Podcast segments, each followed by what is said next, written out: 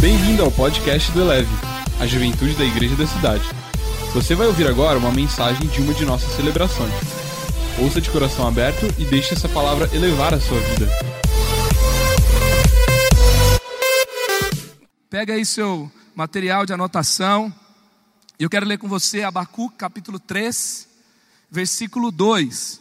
A versão que nós usamos na nossa igreja é a NVI. Eu vou ler primeiro na NVI e depois eu quero conversar com você sobre essa, é, sobre essa tradução. Abacuque capítulo 3, versículo 2 diz assim: Senhor, ouvi falar da tua fama, tremo diante dos teus atos, Senhor. Realiza de novo, em nossa época, as mesmas obras, faze-as conhecidas em nosso tempo.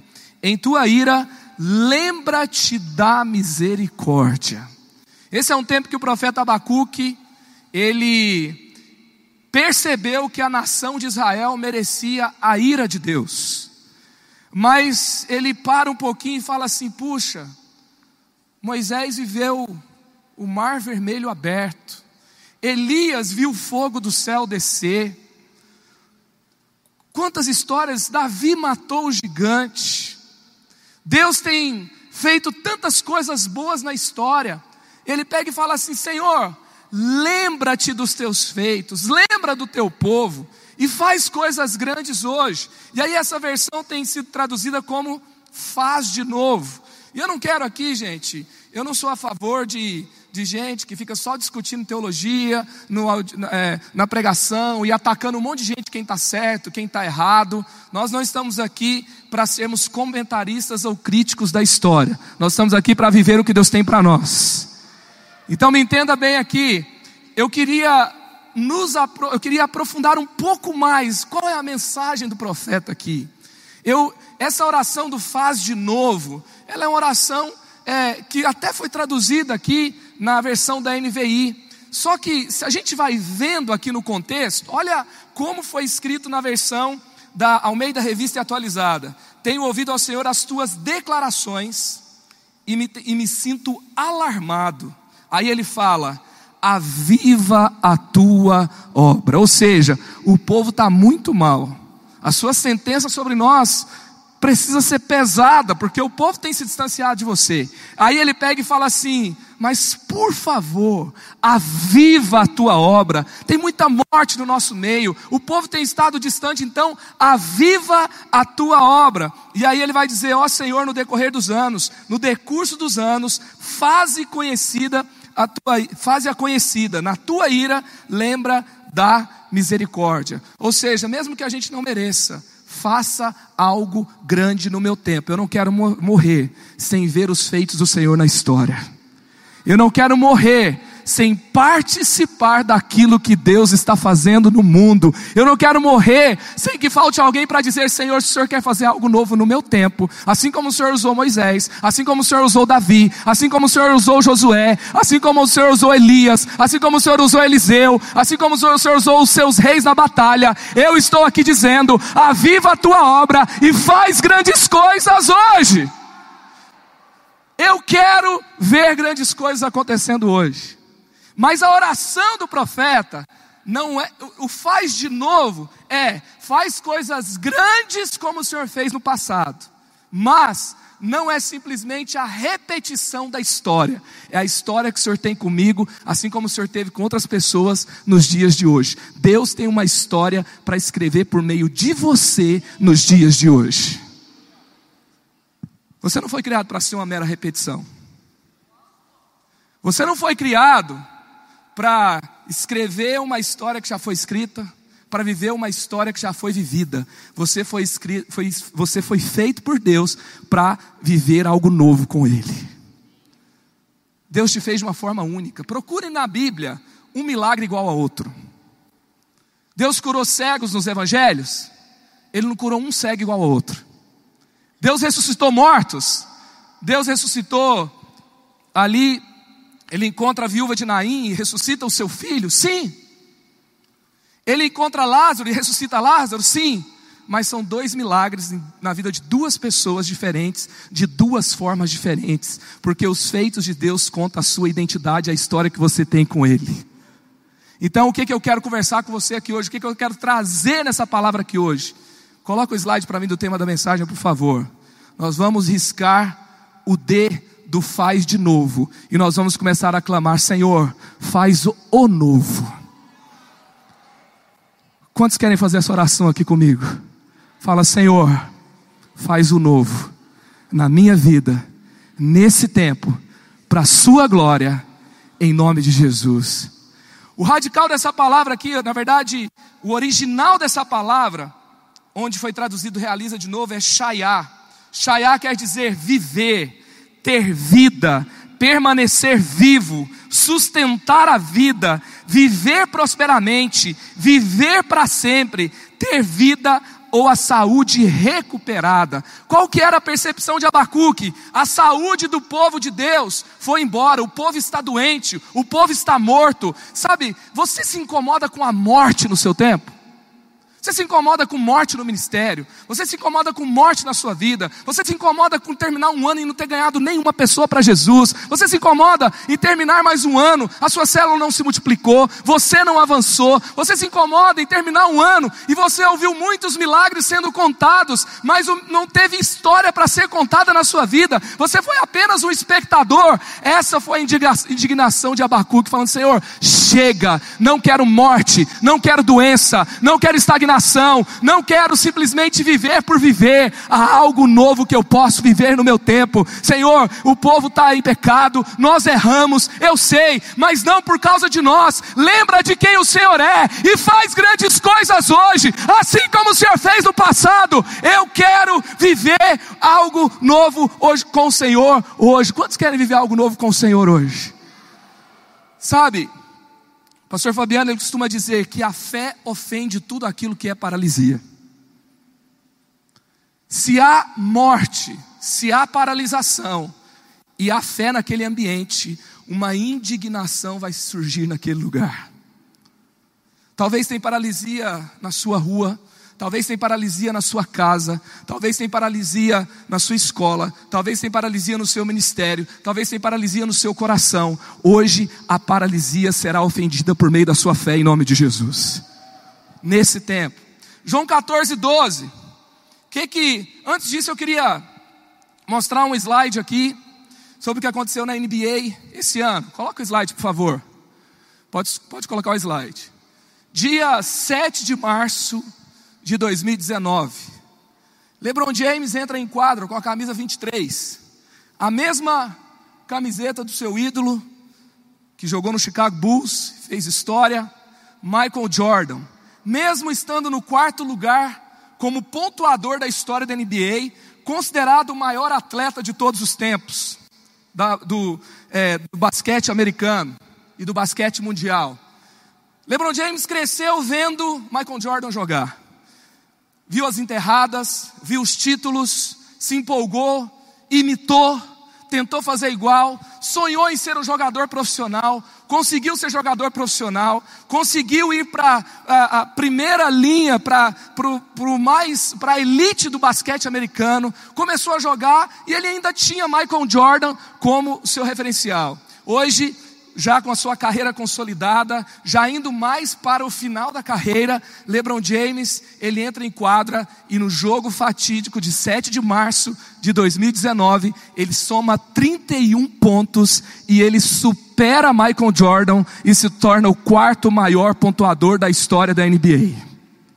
O que, que eu quero dizer para você? Um referencial na nossa vida, às vezes, quem é seu referencial? A gente pode falar que Jesus é nosso referencial, mas talvez você tenha um referencial na sua carreira, você tem um referencial, você é líder de louvor, você tem um referencial. Você é um pregador, você tem um referencial. Você é um atleta, você tem um referencial. Você é um administrador, você tem um referencial. Você é um engenheiro, você é um, um empreendedor. Qual que é o seu referencial? Muitas vezes esse referencial se torna assim: duas coisas que podem acontecer. Ao invés de nos inspirar, eles nos humilham, né? Você fala assim: eu nunca vou viver esse negócio que esse cara está vivendo. Aí você fica desanimado. Ou senão você fala assim: se você for mais ingênuo, mais romântico, né? é aquele negócio mais, ah, né? Você, o que, que pode acontecer? Ah, uma hora pode acontecer. Ou seja, o extraordinário pode acontecer na minha vida por acidente. Deixa eu te dizer uma coisa: o extraordinário não vai acontecer na sua vida por acidente. E também o seu referencial não pode ser um limitador. LeBron James um dia superou o seu mestre. Deixa eu te dizer uma coisa: o meu mestre caminhou entre nós, fez grandes coisas, fez grandes milagres, ressuscitou mortos. João ele fala: se todos os milagres fossem escritos, contados, não haveria livro no mundo para escrever. Tem hora que ele vai falando, e foi chegando gente, curou um, curou outro, curou outro, e daqui a pouco ele resume. Tinha uma multidão, e, a, e aí a Bíblia relata assim: e curou todos os seus doentes. E aí então, Jesus, o nosso referencial, o que, que ele nos disse? Eu vou te falar o que, que ele disse para você a respeito de onde você pode chegar. Digo a verdade: aquele que crê em mim fará também as obras que tenho realizado, fará ainda maiores do que essas.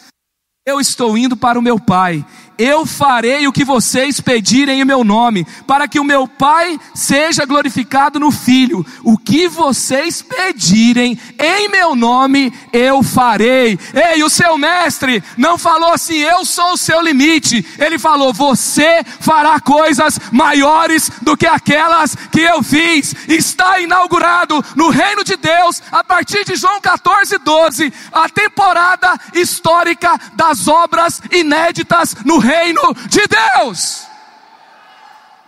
O que, que é o livro de Atos? O livro de Atos é o livro das obras inéditas. O livro de Atos é o cumprimento de João 14, 12.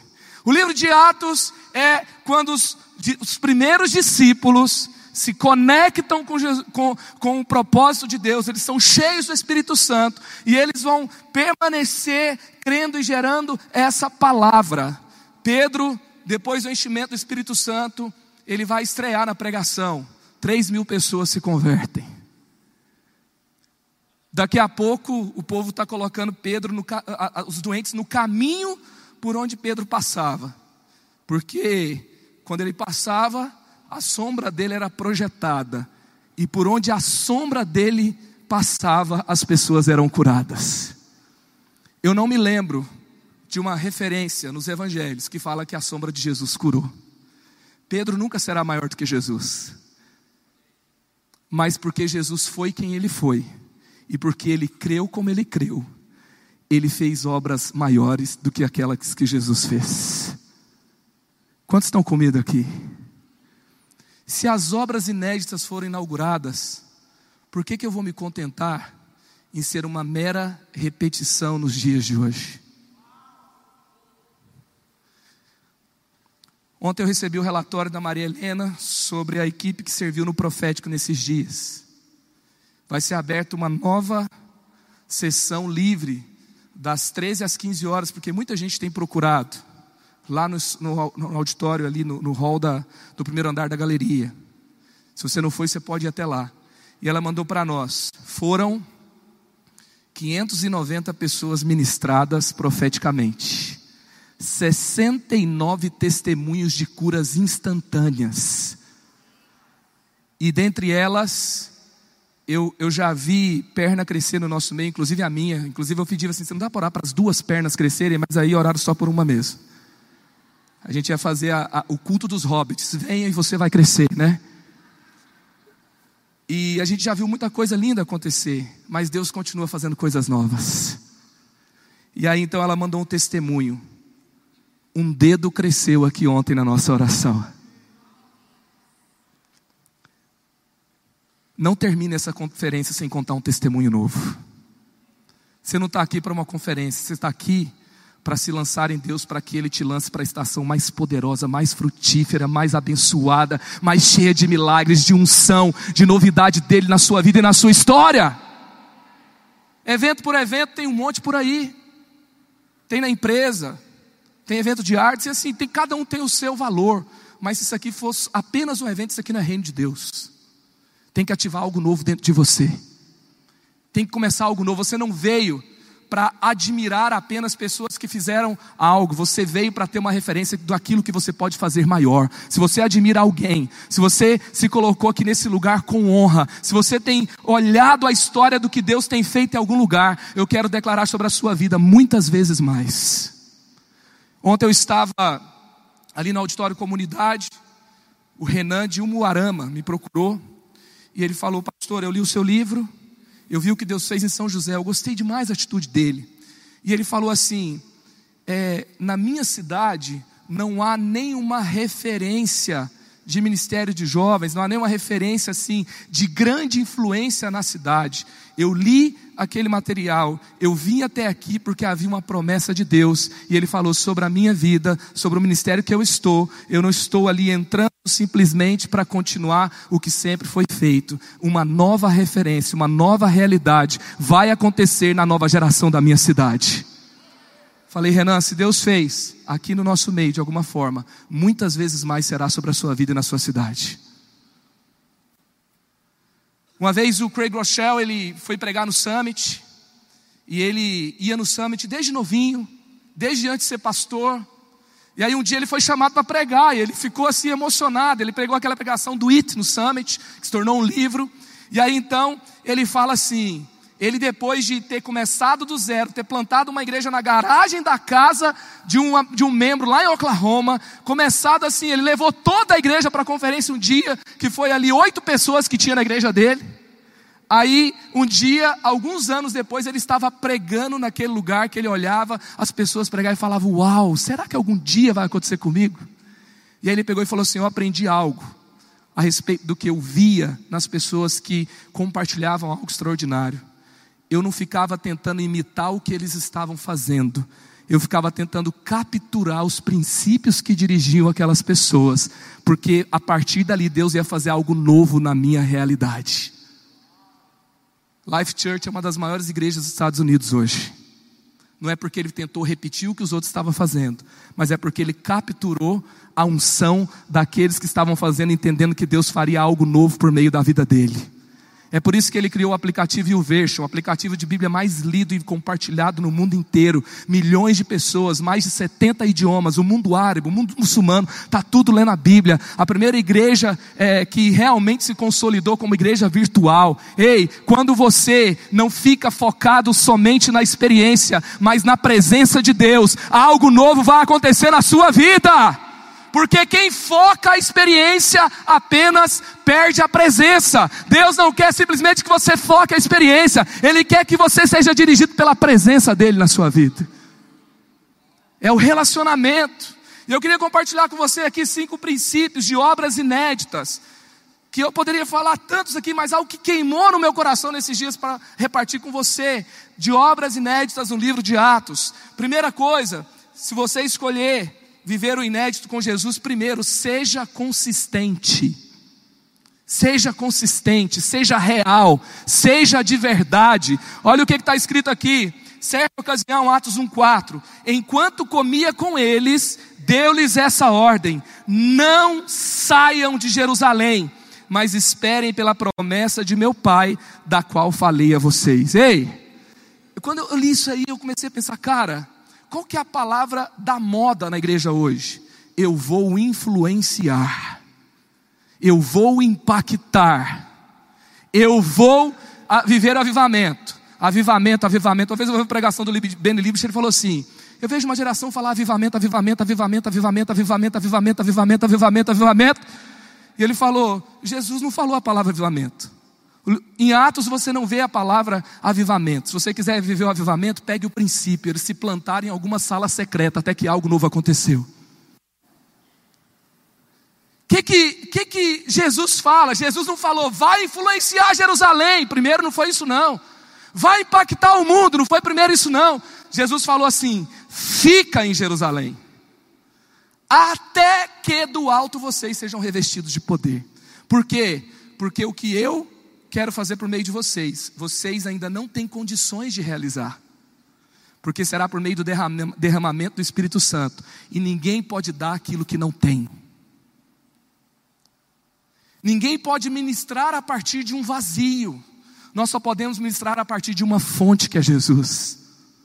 Ninguém pode influenciar a partir de si mesmo, gerando algo bom sobre a nação. Se você tem um desejo de influenciar, esse desejo não veio de Satanás, ele veio de Jesus. Se você, se você tem um desejo de influenciar, o desejo de influenciar por si só é um sentimento de grandeza que Deus colocou no seu coração. Desde crianças nós queremos fazer algo relevante, fazer algo grande. É algo natural. Mas Deus ele quer que você tenha o que repartir e não ministrar a partir de um vazio. Gente, eu fico pensando, a geração de hoje é uma geração desistente. Os jovens e adolescentes estão deixando, estão, estão desistindo de viver. Como é que um desistente vai resgatar o desistente? Temos a geração órfã de pais vivos. Como é que o órfão, que não consegue se entender com seu líder na igreja, vai resgatar uma geração de órfãos? Como que uma pessoa vazia, que acorda todo dia querendo desistir, que acorda todo dia colocando culpa no mundo inteiro, vai lá para resgatar um cara vazio que acordou para pegar mais uma droga, para fazer mais uma besteira para se encher que os cheios resgatem os vazios, que os filhos resgatem os órfãos, que aqueles que perseveram resgatem aqueles que pensam em desistir, que os curados da depressão, aonde teve uma ferida, essa ferida será fechada, o ministério será aberto e que o reino de Deus se expanda por meio de uma realidade. Deus vai usar a verdade que Ele construiu em você para que você construa uma verdade na vida de outras pessoas. O que, que Deus está construindo dentro de você? Gente, não é que os apóstolos não estavam sendo usados por Deus. Eles já tinham feito até cruzadas evangelísticas. Lucas 10, eles saem de dois a dois eles veem curas, eles veem milagres, eles veem libertação, eles já estavam na ativa, mas faltava algo. Deixa eu te falar uma coisa: tem gente que se torna gigante numa área, você prega como ninguém, você lidera como ninguém, você canta como ninguém, as pessoas olham para você e rapidamente eles falam: Uau, ele carrega algo. A gente começou a falar isso, ele carrega algo, e aí daqui a pouco, você que é gigante numa área, é pigmeu em outra. Aí tem uma inconsistência não quer dizer que Deus não está te usando, mas o propósito de Deus não é apenas te usar, o propósito de Deus é criar algo junto com você. Não é apenas para agora, não é apenas para um evento, é para uma história. Sabe, você quer saber um, um, dos sinais de inconsistência? Você sabe uma das coisas que mais tem matado líderes de jovens no Brasil? É um negócio chamado Síndrome do Número Um. O cara fica mal porque ele não é o número um na igreja. Ele fica mal porque ele não é o número um onde ele está. O Brasil teve muitas coisas boas com Ayrton Senna, mas uma coisa ruim que ele deixou foi: segundo e último é a mesma coisa. Deixa eu te falar uma coisa: segundo e último não é a mesma coisa. Sabe? Olha para a palavra de Deus. Não fica lendo jornal de ontem, não. Não fica ouvindo coisas ruins do seu coração, não. Esse sentimento síndrome do um derrubou Lúcifer do céu. Cuidado para não derrubar você também. Daniel não era número um, e ele escreveu uma nova, uma nova história para uma nação inteira. Josué, é, José não era número um, mas o mundo foi salvo da fome por meio do que Deus colocou no coração dele. Você não precisa de uma posição para influenciar, você precisa de um chamado, você precisa de uma fé, você precisa se posicionar e não ter um título, não ter uma posição, que a síndrome de um não te adoeça, mas que você esteja disponível para viver o que Deus tem para você, aonde você está, sabe? Quando é, você percebe ali Davi e Saul, Saul, ele, se a gente vai olhar para a história, eu já teria colocado Davi no lugar de Saul há muito tempo. Mas Deus ele tinha uma raiz para se aprofundar por meio de Davi. Sabe por quê? Porque as raízes elas se aprofundam de uma forma que elas acessam sistemas secretos de água, de forma que o que acontece na superfície não abale a saúde daquela árvore. Então Deus quer fazer algo na sua vida, porque uma, porque uma árvore tem muito mais raízes do que frutos. E aí então aquele sistema secreto ali, ali vai manter aquele lugar saudável. E aí tem um momento que a unção de Saul de rei de Israel vem para Davi, sabe por quê? Porque a unção não é de Saul, a unção é do Senhor. Se você quiser pegar ela com você mesmo, você vai tentar roubar a glória de Deus. Não seja o Geazi da história, não. Eu fico com dó de Geazi, eu fico com raiva de Geazi. Porque tinha Elias, Eliseu, Geazi é o discípulo do profeta. Eu estou lendo a história, vai, vai ter uma trilogia agora. E tomara que a trilogia vire tipo filme, filme da Marvel. Só daqui para 2020 vai ser 10 filmes que eles vão lançar. Toda hora tem uma coisa nova. Saiu Homem-Formiga. Eu falei, não é possível que deve ser alguma coisa boa no Homem-Formiga. Eu assisti, eu gostei. Eu falei, nossa, esses caras são demais. Aí, é, toda hora, toda hora vem uma coisa nova. E aí, só que aí Geazi, ele rói a corda. Não aguenta. Ele tenta roubar a glória de Deus. Porque ele quer antecipar o momento da glória. A glória pertence a Deus e não a você. Não controle a glória. Seja consistente, espere pelo seu momento. Sabe, eu, eu, eu costumei a questionar o meu coração. Eu fico mal, mal, mal, mal, mal com força. Eu começo a perguntar: por que, que eu estou mal? A questão não é o quanto você está mal, a questão é por que você está mal. E se você for lá na raiz, você vai ver algo que Deus quer tratar e vai nascer algo novo a partir disso. Gente, eu, eu às vezes eu, eu, corro por conferências por aí e eu vejo uma inconsistência, sabe por quê? Eu chego num lugar, o cara é, tá falando só de estratégia, estratégia, estratégia, estratégia, estratégia, e está batendo é, em outras coisas. Aí eu vou no outro lugar, o cara está falando só milagre, cura, só milagre, cura, só milagre, cura, só milagre, cura, falando estratégia não é nada. Aí eu vou em outro, o cara fala contextualização, contextualização, contextualização, e não sei o que, não sei o que, não sei o que, conteúdo não é nada. Aí eu vou no outro lugar, o cara está falando assim: é só conteúdo, é só conteúdo, você não precisa fazer nada, não precisa ter luz colorida, não precisa vestir uma roupa diferente, não precisa fazer um culto diferente, é só você estar tá lá, a presença de Deus vai atrair todo mundo e acabou. E aí começa a bater que os caras que têm estratégia, é tudo raso, é tudo morno, aceita tudo, não tem processo, lá. Deixa eu te falar uma coisa. Sabe o que significa a presença de Deus? A presença de Deus significa plenitude, não tem falta de nada. Não vai ter falta de cura, não vai ter falta de milagre, não vai ter falta de estratégia, não vai ter falta de discipulado, não vai ter falta de contextualização, porque Jesus foi contextualizado. Jesus não falou assim, ou contextualização ou conteúdo, porque ele era, ele não falou ou quantidade ou qualidade. Sabe por quê? Porque a presença de Deus é plenitude. Quem tem a presença, a plenitude, pode ter tudo, porque nada se tornará um Deus na vida dele. Quem tem a plenitude não permite, não, você pode ter tudo, cara. Não permite que nada se torne um Deus na sua vida. Você pode ter tudo desde que nada se torne um Deus. Eu vejo consistência na vida dos discípulos quando eles falaram em Atos 4, quando eles foram presos, porque eles estavam alvoroçando o mundo. E aí os caras falam: vocês vão ter que parar de falar, senão vai todo mundo preso, vai morrer todo mundo. Sabe o que, eles falam? Não podemos deixar de falar daquilo que vimos e ouvimos. Isso aqui não é uma moda, isso aqui é uma história que Deus está escrevendo. Isso aqui não é algo para incomodar alguém, simplesmente. Isso aqui é o que eu vi, é o que eu ouvi. Isso aqui é minha vida. Não tem como parar de viver o que eu tenho vivido. Aquele menino dos cinco pães e dois peixinhos, ele não falou assim: eu vou sair de casa para alimentar uma multidão. Sabe o que, que ele fez? Eu vou sair de casa alimentado, com cinco pães e dois peixinhos. Quando você sai de casa com a sua marmita, a palavra de Deus no secreto, em algum momento você pode alimentar uma multidão. Tem gente querendo alimentar uma multidão, só que ele sai de casa com anorexia espiritual. Não tem como. Não tem como. Segundo, se você escolhe inédito, ajuste a sua expectativa pelo mover de Deus. O texto fala, versículos 7 e 8 de Atos 2: atônitos, maravilhados, eles perguntavam: acaso não são galileus todos esses homens que estão falando? Então, como os ouvimos cada um de nós em, nossa, em nossa própria língua materna? O povo ficou atônito, o povo ficou maravilhado. Versículo 12: atônitos e perplexos, todos perguntavam uns aos outros: o que, que significa isso? Nós precisamos ajustar a nossa expectativa, sabe por quê? Porque o mover de Deus em Atos não foi apenas algo que deixou a igreja em êxtase, mas foi algo que deixou o mundo perplexo. O que você quer? O que você mais quer? Um cara sai de casa, ele usou crack até ontem, até no nível, ele precisa de algo mais para dar a, a vibe nele hoje. O cara que usa pornografia, ele libera uma dopamina no cérebro dele.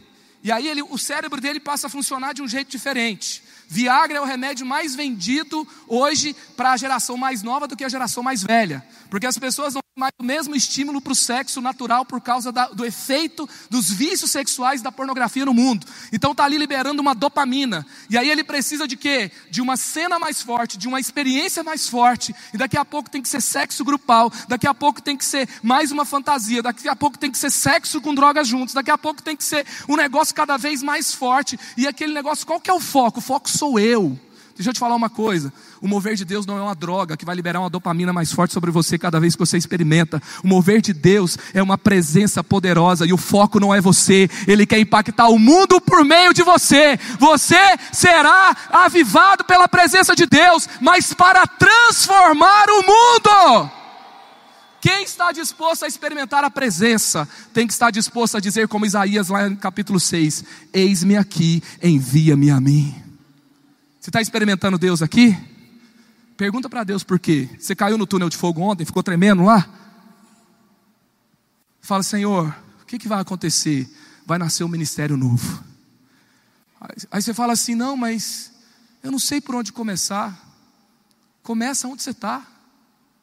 Começa falando de Jesus para uma pessoa. Começa com aquela oração tímida. É, será que eu posso orar por você? Não, mas desculpa por perguntar, mas posso? Foi mal, eu, eu, eu não quis te ofender, mas. Não, tá bom. Começa do seu jeito. Deus precisa que você seja você, algo novo vai acontecer, começa do começo. Mas não deixa que o mover de Deus fique só na sua vida, porque tem um mundo para a gente influenciar lá fora. Então ajuste a sua expectativa, porque você não é um poço, Jesus é um rio e vai fluir de você, por meio de você, para outro lugar, amém? Terceiro, tenha mais fome no reino, mas receberão poder quando o Espírito Santo descer sobre vocês, e vocês serão minhas testemunhas em Jerusalém, em toda a Judéia, Samaria, até os confins da terra. Isso também está de acordo com Salmo 278. Proclamarei o decreto do Senhor, ele me disse: Tu és meu filho, eu hoje te gerei Pede-me e te darei nações como herança e os confins da terra como propriedade. Ei, deixa eu te dizer uma coisa: o mover de Deus vem com fome de alcançar o mundo inteiro. A gente tem que ter fome. Você sabe qual que é a palavra do mercado? Ambição. O RH está de olho no moleque, sangue no olho, faca na caveira, que olha e fala assim: Ah, eu fico até tarde, eu viro noite, eu viajo para onde vocês me mandarem, eu vou para qualquer lugar, eu faço o curso que você pedir, eu volto com a melhor nota, eu faço tudo, porque eu tenho uma fome de grandeza, eu quero crescer. Aí eles fazem na entrevista: Aonde você quer chegar? O cara tem que falar: Eu quero ser um CEO, eu quero ser rico, eu quero ter uma ideia incrível, porque senão ele não é contratado. O mundo não quer uma marmota que não sonha com nada. Deixa eu te dizer uma coisa: o lugar melhor para se ter fome, para se ter ambição, chama-se reino de Deus. Sabe qual é uma das coisas que mais me entristece? É perder potencial do reino para o mundo. É uma das coisas que mais me entristece. Jesus não falou assim, ei gente, gente, gente, tudo bem. Sabe, gente, questão é, é, qualidade. Vamos ficar aqui curtindo o Espírito Santo, porque ele desceu. Vamos ficar todo mundo certinho. Tem que ter consistência? Tem mas eles já estavam impactando antes. Aí ele vai e, e, e, aí Jesus fala assim: não, peraí, peraí, calma, vamos ficar aqui, sabe? Alguma hora Deus vai fazer alguma coisa. Jesus fala assim: olha, vocês vão impactar a Judéia, a Samaria e até os confins da terra. Eu estava falando, o Equipers Revolution está aqui com a gente. Quantos foram abençoados pela vida deles? Eles falaram assim para mim: você precisa ir na Nova Zelândia. Eu falei: por quê? Eles falam assim, porque Nova Zelândia é o lugar geográfico mais distante de Jerusalém. E falou, e está acontecendo um avivamento lá, os confins da terra estão sendo alcançados. Existem confins, sabe gente? Eu falei aqui Nova Zelândia, mas às vezes o outro lado do mundo não é um lugar geográfico, é o seu vizinho, que ninguém consegue alcançar. Ontem eu entrevistei o Léo Matos, sabe o que, que o Léo Matos me falou? Eu não acreditei quando eu ouvi falar de Jesus pela primeira vez, porque aos 18 anos ele era um confim da terra, sabe por quê?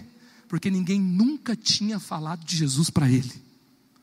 O Danilo, um dos nossos voluntários aqui na criatividade, na comunicação, não sei se ele está aqui, ele começou a namorar com a Amanda, a Amanda começou a falar de Jesus para ele, ele já tinha 23, 24 anos de idade, sabe o que ele, ela começa a falar de Jesus, sabe o que ele fala para ela? Quem é Jesus? 24 anos, paulistano, ninguém tinha falado de Jesus para ele. Sabe, a gente tem que ter fome. Sabe, enquanto essa igreja tem que crescer, enquanto tiver alguém no mundo que ainda não conhece Jesus. Sabe quanto que o seu ministério de jovens tem que crescer enquanto tiver alguém que ainda não conhece Jesus? Gente, o mundo tem sido conquistado pela fome. Um dia um homem chamado Hitler tinha uma ambição errada e ele teve uma fome e ele ele mata seis, quase 6 bilhões de pessoas. Não, 6, não, milhões de pessoas, eu esqueci o número. 6 bilhões é a população mundial.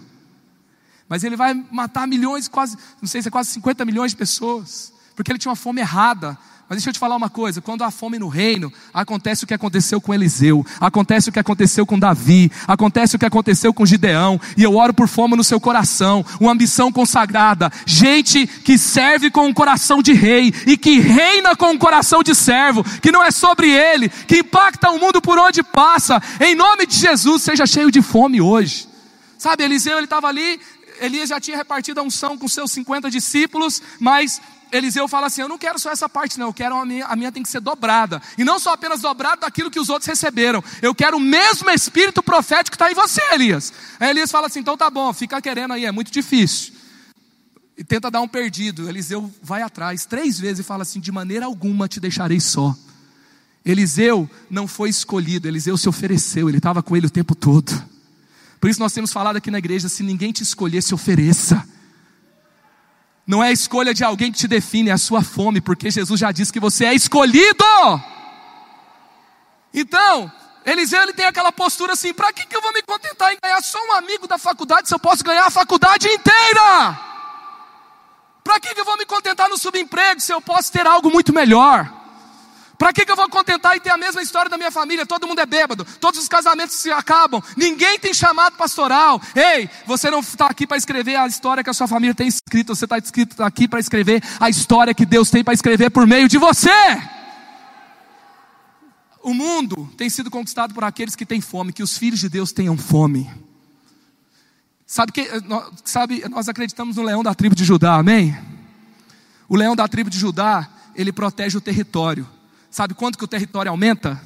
Sabe quanto que ele tem que proteger o, território das outras feras? Quando a fome da manada aumenta. Se a fome aumenta, o território aumenta. Tenha mais fome. O, reino de Deus é o melhor lugar para se ter fome, sabe por quê? Se você tiver mais fome, a sua célula vai crescer. Se você tiver mais fome, o reino vai crescer. Se tiver mais fome, mais um que ia se matar não vai se matar mais. Se tiver mais fome, mais uma família destruída será alcançada.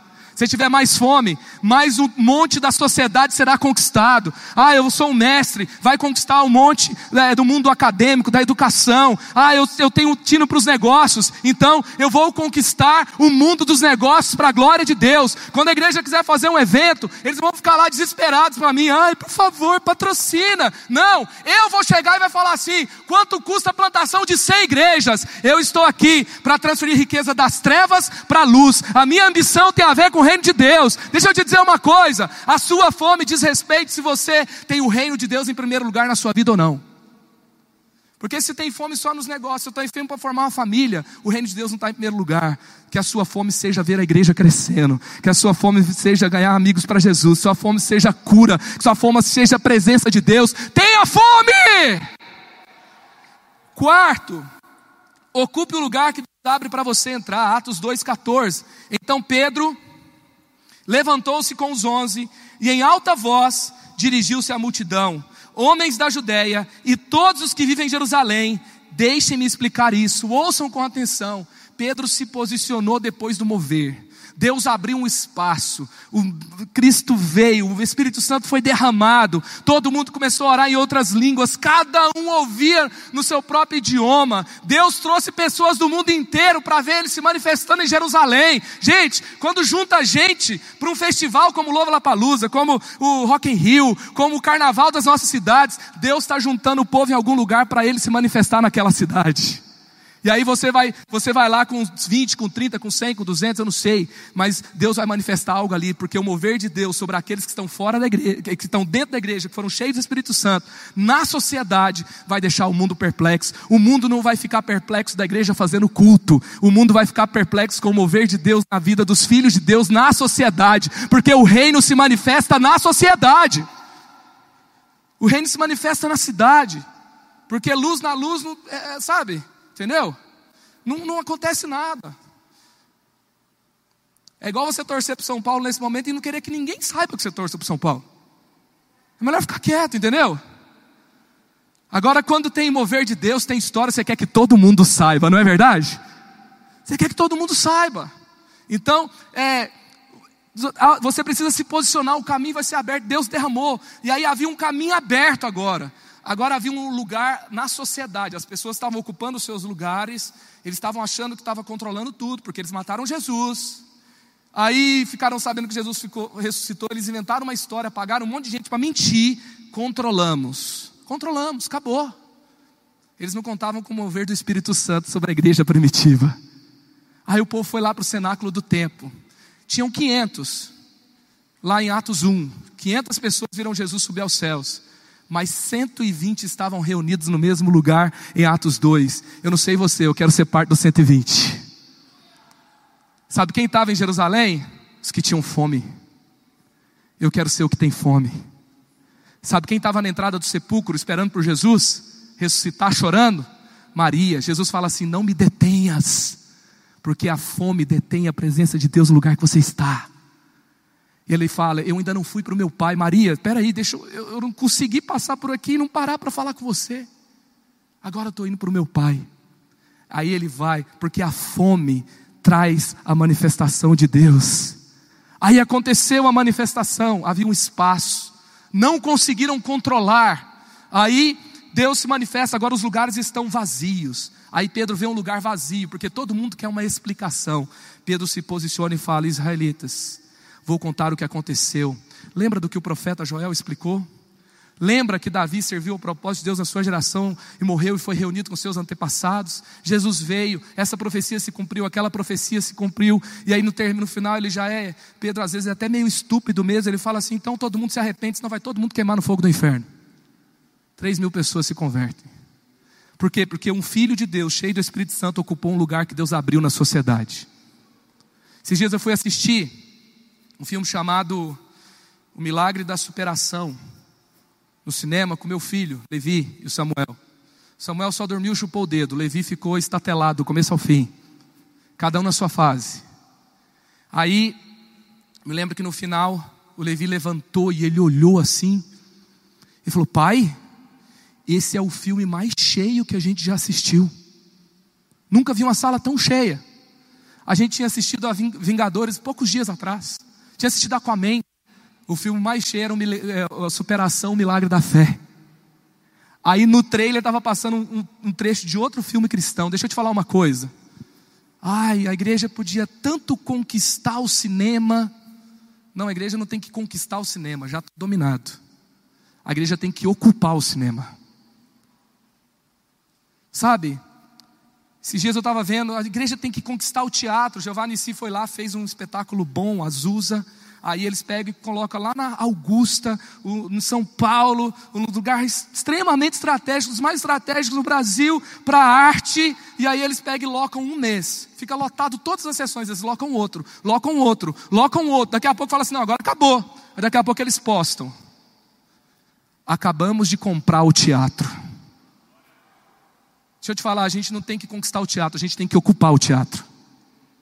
Outro dia a gente estava lá fazendo evangelismo no Lola Palusa, a juventude chegou, a gente ficou evangelizando lá fora. Quem que crente evangeliza na porta do Lola Palusa? Fui evangelizar o cara, o cara comprou ingresso falsificado.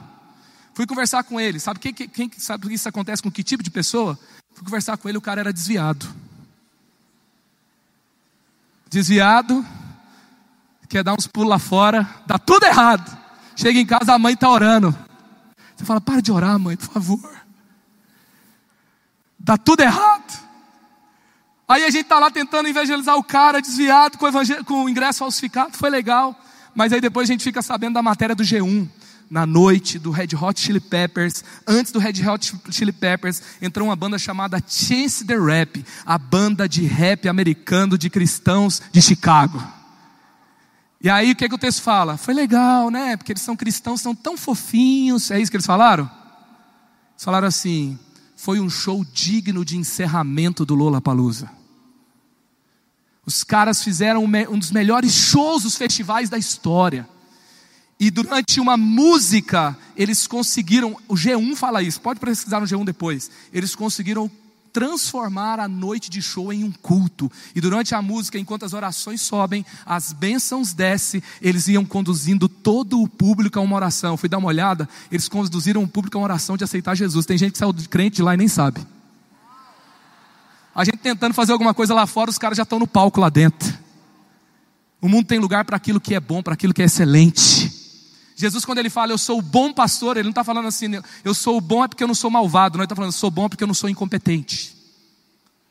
O bom no, original da palavra é o posto de incompetência. Ele fala, eu me dedico a esse trabalho, porque no reino de Deus eu faço melhor. Aqueles que, é, é, é, no, cheios do Espírito Santo, se dedicarem à excelência, vão ocupar os lugares da sociedade. As pessoas ouviram Pedro e não falaram assim: Nossa, que legal, Pedro é tão legal. Vamos dar um espaço para o Pedro, senão ele vai ficar chateado. Tadinho. Eles falaram assim: Uau, esse cara fala, não fala como aquele povo da Galileia, não. Aí daqui a pouco eles falam: já sei, eles devem ter estado com Jesus. Pedro tinha sido aprovado numa escola por três anos. Quando ele se posiciona lá, os palcos do mundo não têm que ser conquistados, os palcos do mundo têm que ser ocupados. Por gente que é consistente, por gente que é cheio do Espírito Santo, por gente que entendeu o seu chamado, ajustou sua expectativa, não fez a presença de Deus uma dopamina gospel, e entendeu por que está ali. Esses dias eu fui aconselhar um cara que veio para nossa igreja, ele é um cantor, está começando a ter uma, uma carreira, está construindo, está começando a ter um pouco de sucesso. Daí ele falou, pastor, eu vou ter que deixar o palco. Eu falei, não sei, o que, que você canta? A questão não é onde você está, porque a luz brilha nas trevas. A questão é o que você está transmitindo e como você está naquele lugar.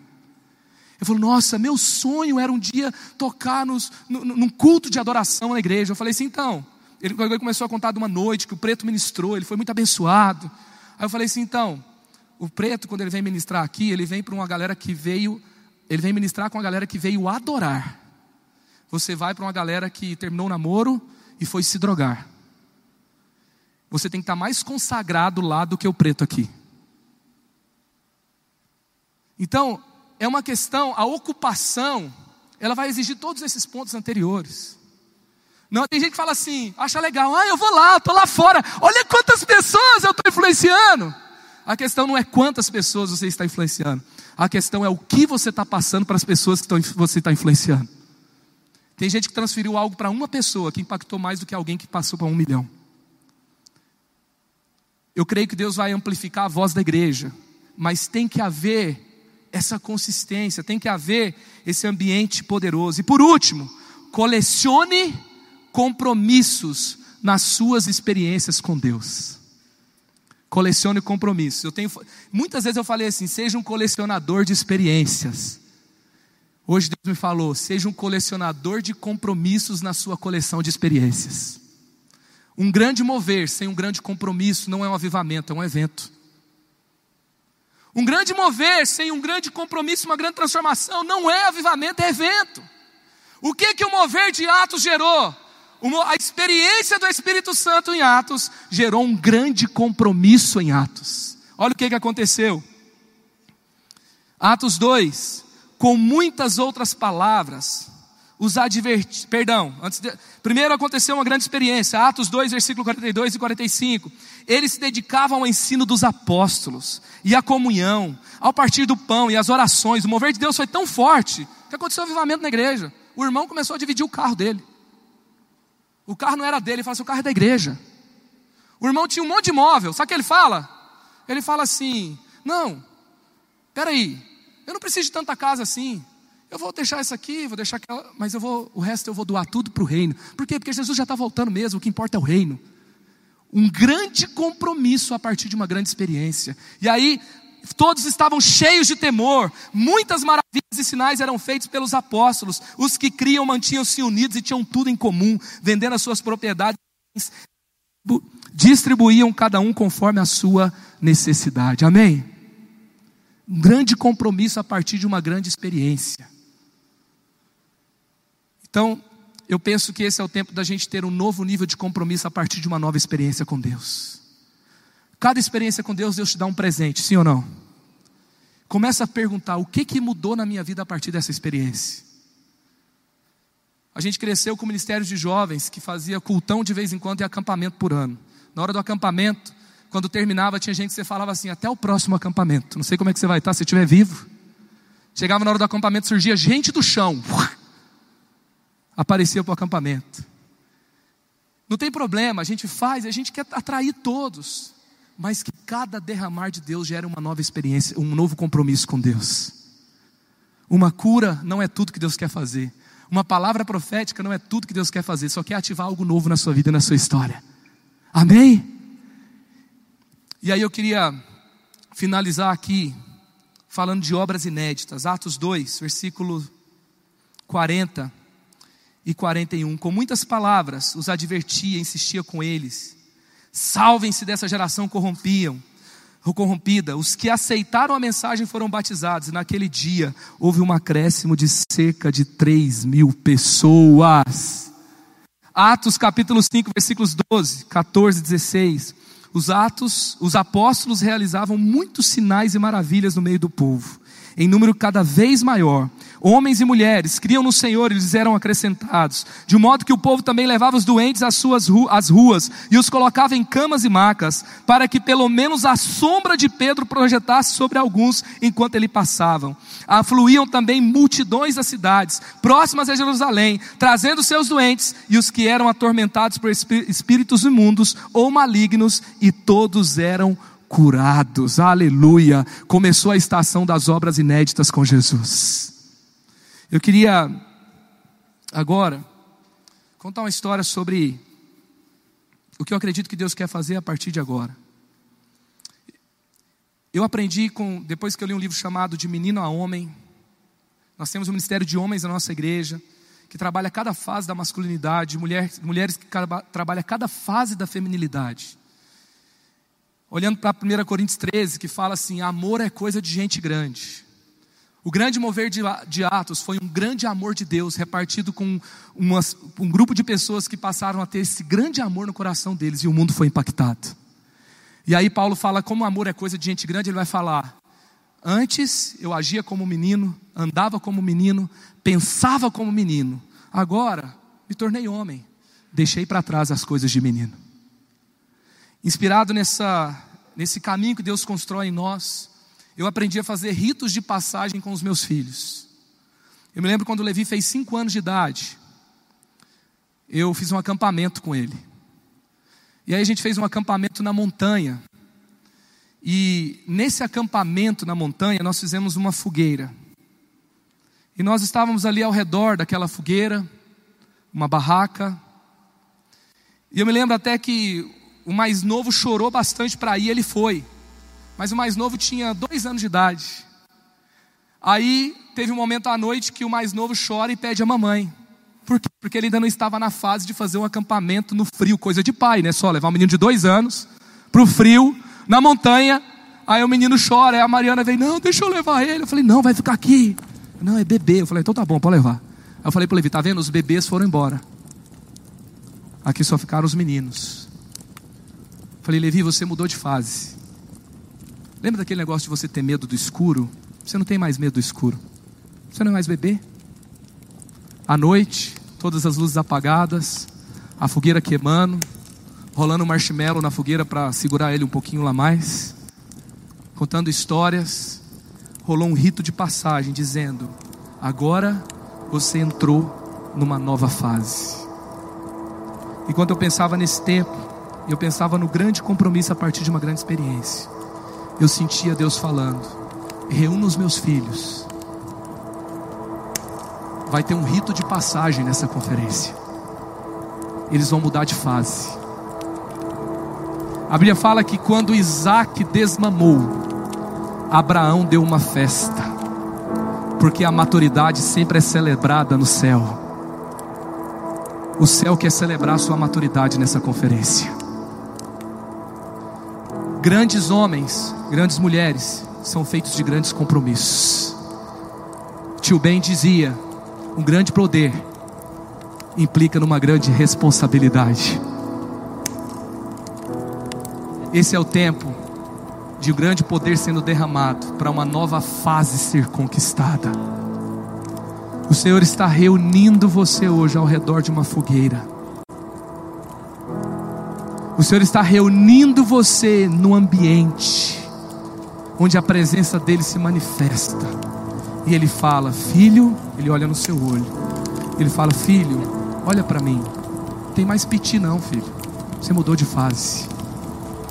Filho, não tem mais essa conversa de culpar os outros, não. Você mudou de fase. Filho, não tem mais esse negócio de assim, ah, eu não aguento mais, eu vou desistir. Você mudou de fase. Filho, não tem mais esse negócio de ficar revidando na mesma forma, você mudou de fase. Filho, não tem mais esse negócio de colocar tudo a perder por causa de uma noite louca, alucinada na pornografia. Porque você fala, é mais forte do que eu. Ele estava dizendo para você: Ei, tudo posso naquele que me fortalece. Você mudou de fase. Filho, não tem mais esse negócio assim, ah, eu não tenho coragem de orar pelo enfermo. No meu reino é assim todos os meus discípulos colocarão as mãos sobre os enfermos e eles serão curados. Todos os meus discípulos farão discípulos de todas as nações. Todos os meus discípulos libertarão os cativos. Filho, não tem mais esse negócio de ficar mal porque a sua foto não teve tantos likes que você gostaria. Filho, não tem mais esse negócio de achar que o mundo acabou porque o namoro acabou.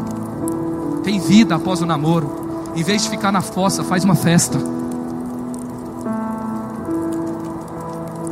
Não quer dizer que você não tem dores, mas quer dizer que as dores não são processadas mais do mesmo jeito. Não quer dizer que você não chora, quer dizer aonde você chora. Tem choro que eu não posso ter na frente dos meus filhos, por quê? Porque eles não têm maturidade. Tem choros que eu não posso ter na frente dos meus liderados, mas toda lágrima pode ser derramada na presença de Deus porque ele é um colecionador de lágrimas. Ah, eu vou explodir, cara. Você mudou de fase.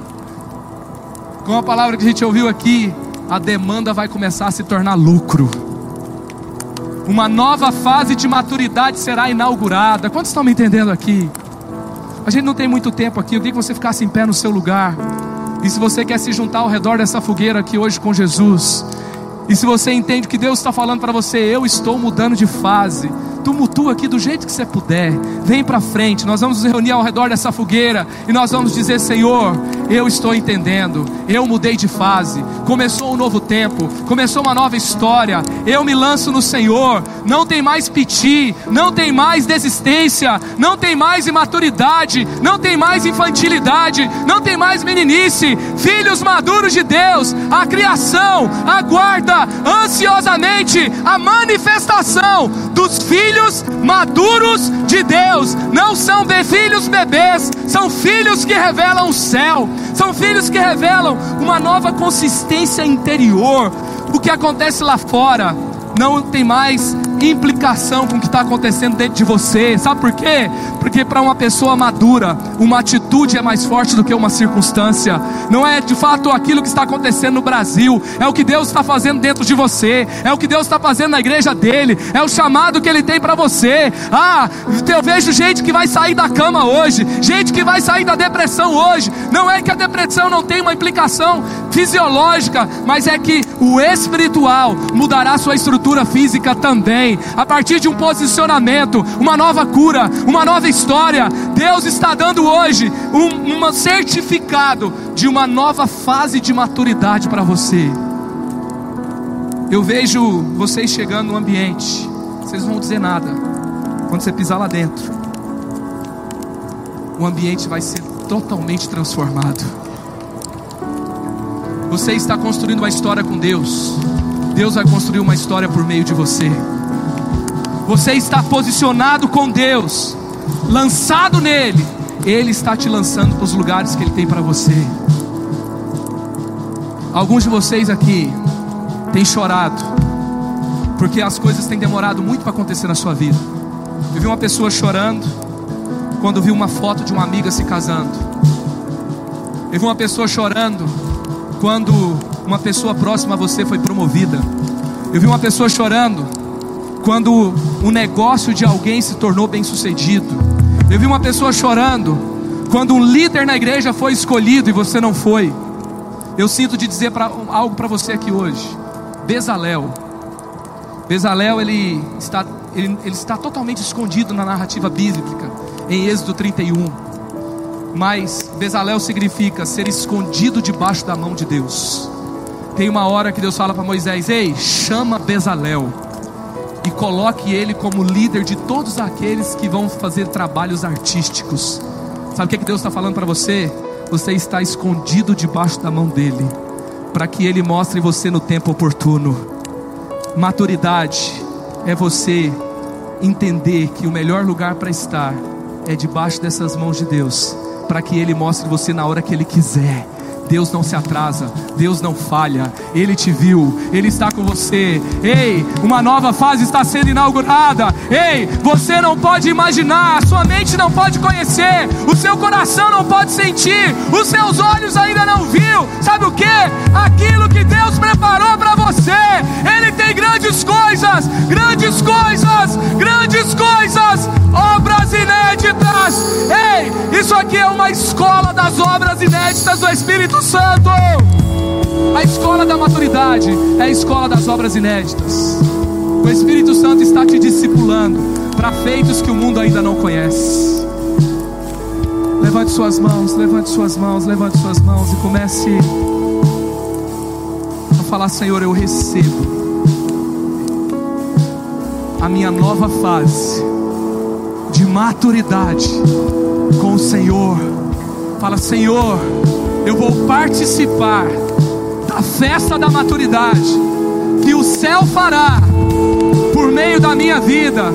Fala, Senhor, por mais que algumas coisas tenham sido muito difíceis, eu olho para a minha condição hoje, com fé, eu vejo o que o Senhor já viu, e no céu já está concluído. Ei, aleluia, Senhor, em nome de Jesus, eu declaro nesse lugar aqui hoje um novo nível de maturidade, um novo nível de consistência.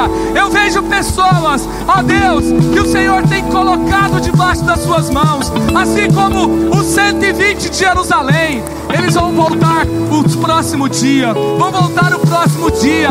Ninguém está vendo, ninguém está falando nada. Ah, ah, ah, está chegando a hora do mundo ficar perplexo de novo. Está chegando a hora do mundo ficar atônito e perplexo com a manifestação dos filhos de Deus.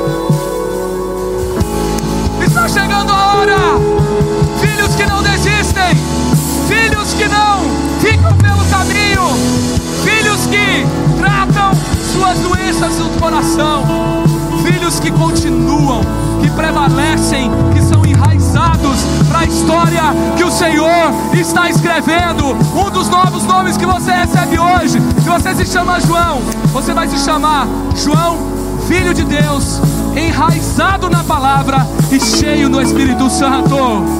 Suas raízes estão em Deus e não nesse mundo. Ei, os filhos maduros de Deus não têm raízes nesse mundo, raízes no céu. O céu não é só o seu destino, o céu é a sua origem.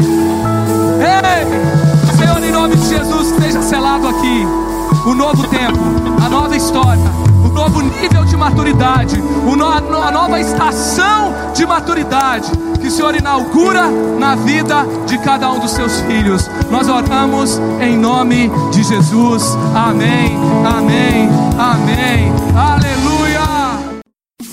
Elevou sua vida? Compartilhe. Se você quer tomar uma decisão por Jesus, ser batizado, servir no Eleve ou saber algo mais, Acesse elevesuavida.com ou envie um e-mail para juventude@elevesuavida.com. Que Deus te abençoe.